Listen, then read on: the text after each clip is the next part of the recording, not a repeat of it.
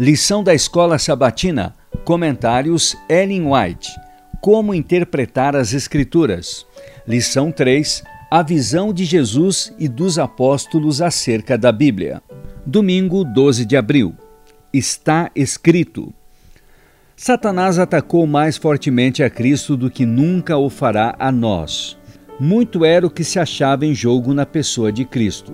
Se este ou Satanás seria vencedor.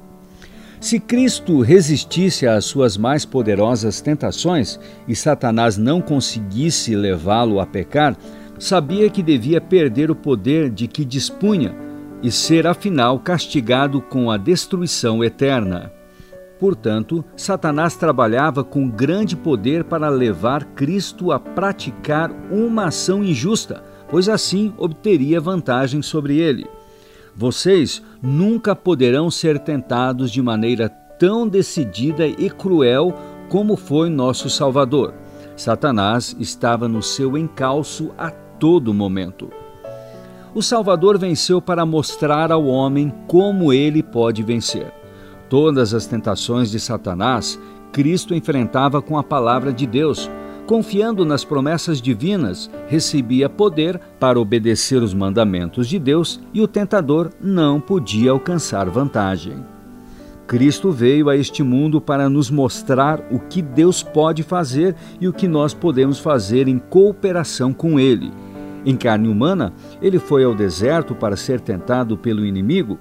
Ele sabe o que é ter fome e sede, conhece as fraquezas e enfermidades da carne foi tentado em todas as coisas à nossa semelhança. Nosso resgate foi pago pelo nosso Salvador. Ninguém precisa ser escravizado por Satanás. Cristo se encontra diante de nós como nosso divino exemplo, nosso todo-poderoso ajudador. Fomos comprados com um preço que é impossível calcular. Quem pode medir a bondade e a misericórdia do amor redentor? Devemos erguer nosso padrão sobre a questão da fé.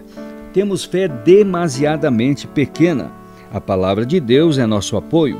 Precisamos tomá-la e simplesmente crer em cada palavra. Com esta garantia, podemos reivindicar grandes coisas e, de acordo com nossa fé, elas nos serão concedidas.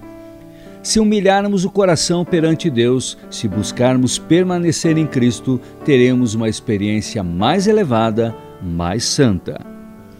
A verdadeira fé consiste em fazer exatamente o que Deus ordenou e não produzir o que ele não indicou. Justiça, verdade, misericórdia são o fruto da fé. Precisamos andar à luz da lei de Deus. Então, as boas obras serão o fruto da nossa fé e produto de um coração renovado cada dia. A palavra de Deus deve ser nosso guia acerca das verdades contidas nessa palavra, não há trabalho feito a esmo. Não abandonemos esse guia infalível em busca de algo novo e estranho. Existem muitas dessas doutrinas que não têm por base está escrito. São simples suposições humanas. Foi com esta palavra, está escrito, que Cristo defrontou todas as tentações de Satanás do deserto e, empunhando essa arma, pôde dizer ao inimigo: Até aqui virás, e não adiante.